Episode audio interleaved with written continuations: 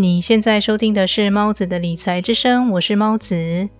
我用声音陪伴你管理你的财务，也陪伴你迈向幸福又富足的人生。今天这期节目，我想针对一个将会改变女人一生的事件，也就是生儿育女这件事做讨论。节目中我会详细以我个人的经验和你分享，如果想怀孕生子的话，必须要有哪些经济方面的考量。所以，如果怀孕在你的计划中，那你一定不要错过今天的这期节目。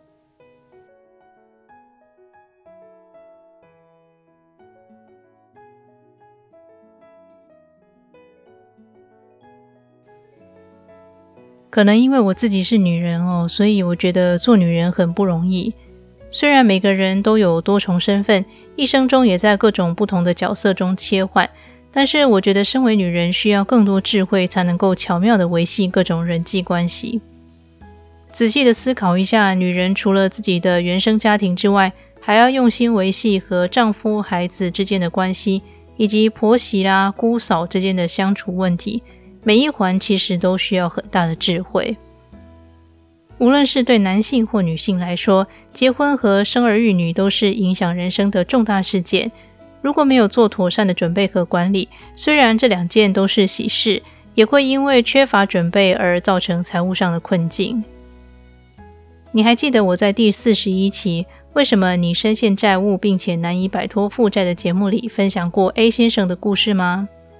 他们就是在毫无准备的情况下生孩子，结果重错了经济情况。他们夫妻俩花了很长的一段时间，加上亲朋好友的帮助。好不容易才能够让生活再次步上正轨，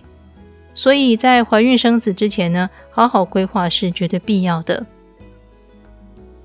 从备孕时期开始，比较小额的花费大概就是健康检查或是采买一些维他命之类的保健食品，开销都不太大。怀孕之后呢，一般的孕期检查在台湾应该都是健保给付，可是有一些更仔细的检查项目，通常都是自费的。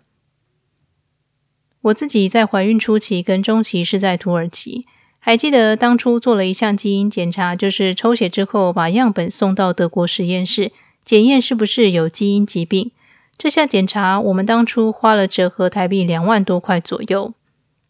当然，并不是每个人都会自费做检查，可以依照自己的情况和家族有没有什么特殊病史去考量，是不是要付费做额外的孕期检查。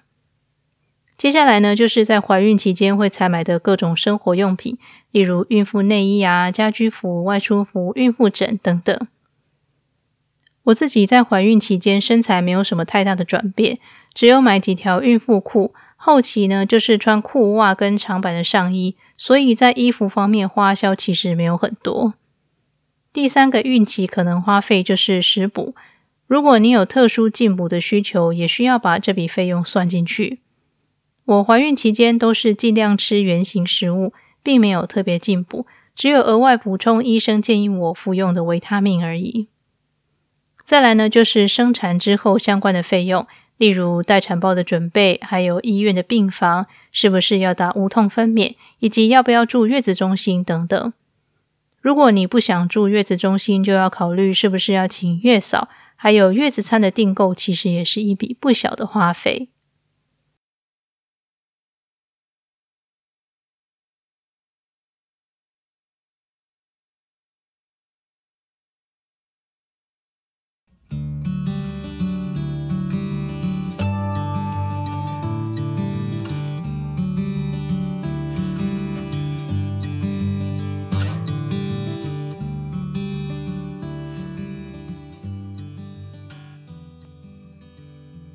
如果你想支持我继续创作更好的节目内容，那可以直接捐款赞助。有了你的赞助，我就能不断提升节目的深度与广度，为你带来更丰富的内容。只要点选节目说明栏的赞助猫子，就可以连接到赞助页面喽。感谢你听完这段广告，也感谢你一直支持猫子的理财之声。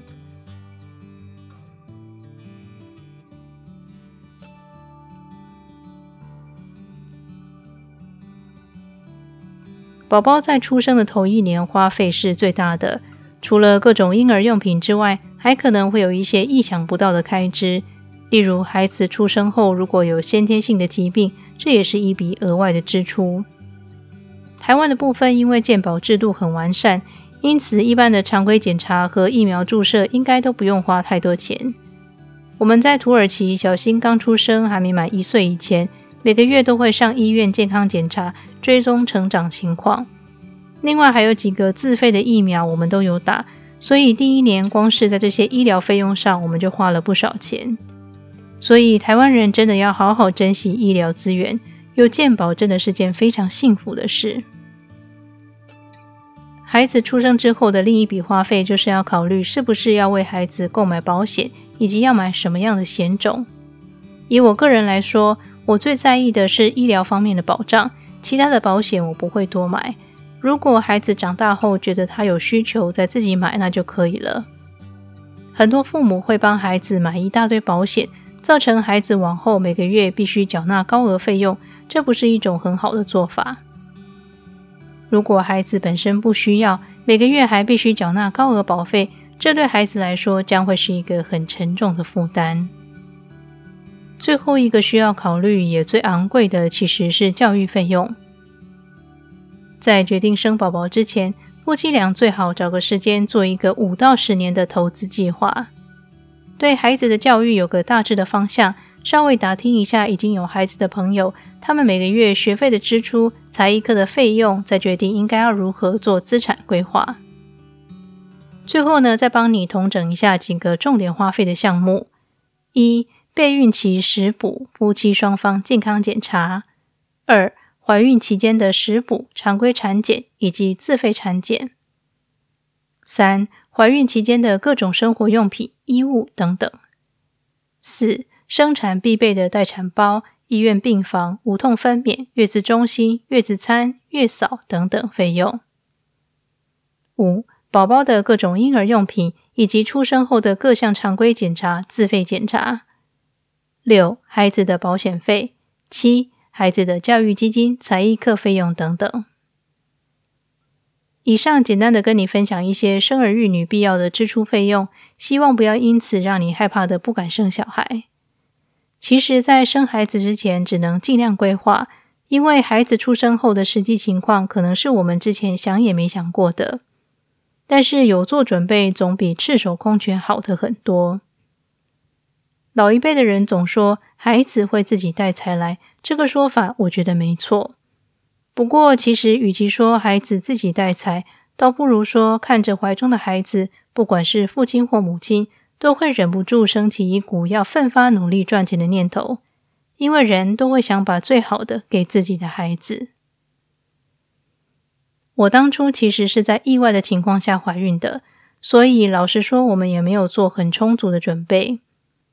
在小新刚出生的这一两年，我们夫妻俩确实过得比较辛苦，所以我希望你不要和我们犯一样的错误，才录制了这期节目。但也如同我上面所说的，自从小新出生后，我们夫妻俩都把努力赚钱、拼命累积财富这件事当成了我们人生中的首要目标。因此，说是孩子带财，其实也是对的。在节目里，我之所以没有提到实际的金额，是因为每个国家的物价都不一样。如果以我们的经验给出来的数据不够客观，所以就没有分享详细的支出金额。如果你想要估算大概需要准备多少钱，你可以依照我上面列出来的项目，一条一条设想你的期望值，这样就可以知道大概需要准备多少钱了。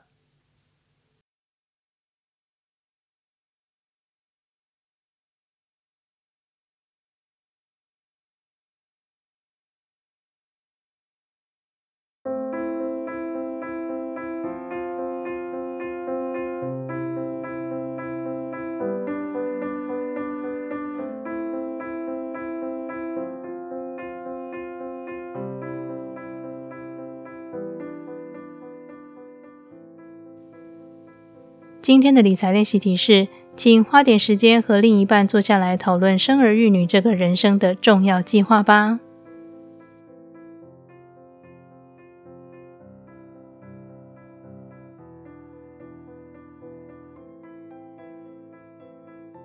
节目的最后，来念一则在 Apple Podcast 上的留言。留言的朋友叫老师好，他说很值得推荐，所谈到的内容都让人很有感触，希望猫子能坚持下去，带给读者朋友更大的启发。谢谢你。